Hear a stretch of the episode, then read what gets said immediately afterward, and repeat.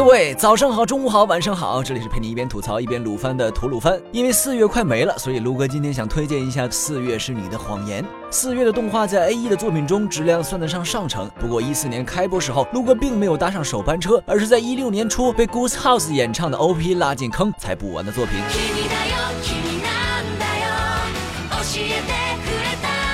总感觉自己好像错过了什么讨论热潮的样子。俗话说，一千个观众就有一千个哈姆太郎，其中有一类观众特容易被气氛感染，泪点低，笑点高，就是看个拉拉链都会哭成狗的那种，比如我。因此，赋予表达人物情感的合唱歌曲很容易就能打动到我，像是以前推荐过的 P A 青春剧之一的《塔利塔利》，从默默无名到人气登顶的偶像团体，还有在手游中靠翻唱吸粉，live 中用真弹作为卖点的《Bang Dream》等等，基本上只要歌好听都是我的菜。但要说到像四月这样的纯古典音乐作品，恕我直言，我文化造诣还没高到能听个琴就能像剧中听众一样看到幻觉的程度，所以接触比较少。十年前的《交响情人梦》，由于画风问题，我并没有去看。而四月的画风，呃，其实也吃审美。原作漫画画风不算美型，部分甚至能叫走形。一画三十页，回忆占大半，通篇意识流的表达方式，会让现在许多喜欢快餐式爽漫的人觉得太拖。而且，一部关于音乐的作品，不能以音乐传达情感的话，感染。力也会大打折扣。难道我看个漫画还要上网搜歌，边听边看吗？加上其剧情也相当狗血。男主公生因为一些心理原因无法再弹钢琴，而从小憧憬着男主的女主因患上重病，命不久矣，几乎燃烧着生命，帮助男主从阴影中振作。最后男主在音乐道路上越走越远，而女主留下的除了遗书就只剩回忆。这他妈狗血炸了好吗？哪来的韩剧八点档啊？于是漫画版的人气以及本作在宣布动画化时所获得的关注度并不高。然而，本作的精妙之处就在于主角们都背负了对同龄人来说太多的男女情感以外的思想冲突，而用作救赎的恋爱元素却只是单相思，起码看起来是的。于是，如何通过单相思的发展达成男主自身的成长与升华，应该是这部作品的琢磨点。然而，故事的主线并没有把重点放在恋爱情感的宣泄，而是通过演奏来让角色成长，把他们都含蓄的融入到音乐当中。有事我不说，也说不出来，但是一弹琴，不仅当事人，连听众们都全懂了。动画版找来了几位古典音乐乐大师。根据剧情，把各路音乐大师的名曲重新演绎了一遍。就算听不懂，声优们和台下观众们很有戏的用台词和表情，把屏幕前的我们也一起带进那个原本无法触摸的幻觉世界，仿佛我们也能从演奏中听出那么多的内心独白，见证了角色如何冲破矛盾，迎来自我新生，然后被剧中不带一丝恶意的真诚所感染，表达到位了，效果跟漫画自然不能同日而语，情绪喷涌，止都止不住，泪点低点随时都会哭出来，这大概就是音乐的魅力吧。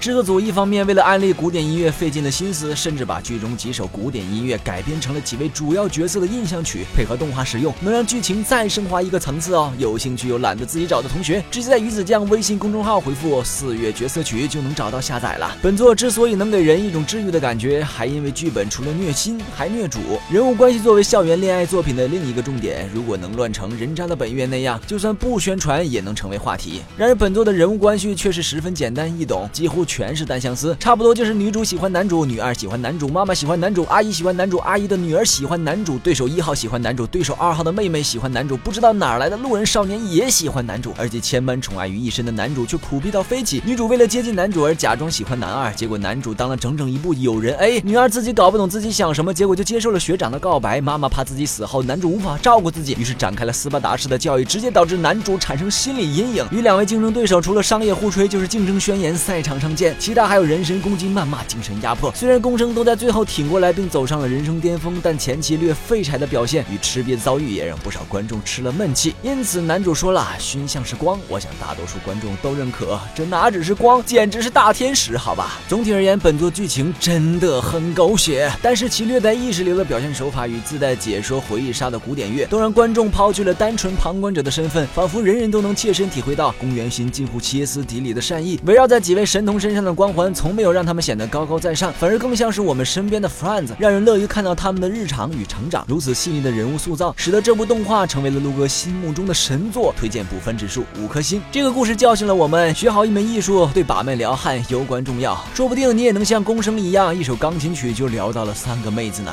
今后吐鲁番会继续向大家推荐那些值得补或者追的经典作品。想收看本节目推荐动画的同学，欢迎关注鱼子酱微信公众号，并在后台回复“四月谎”或者“四月是你的谎言”获取资源。除了海量动漫资源，鱼子酱每天都会为你推送好玩的内容，动漫、游戏、影视剧，每周还会有动漫周边送出。快来关注，和鱼子酱一起沉迷二次元，日渐消瘦吧！最后又到了每期一次的抽奖环节，上一期的获奖名单如上，请获奖的小伙伴自行联系鱼子酱官微认领。本期的奖品是由次元仓送出的宫元勋桌垫一张，只需关注鱼子酱官微，转发本期节目视频即可参与抽奖，获奖名单将在微博公布。请观众老爷们多多留意喽。那么本期节目就到这里，让我们下期再见，拜拜。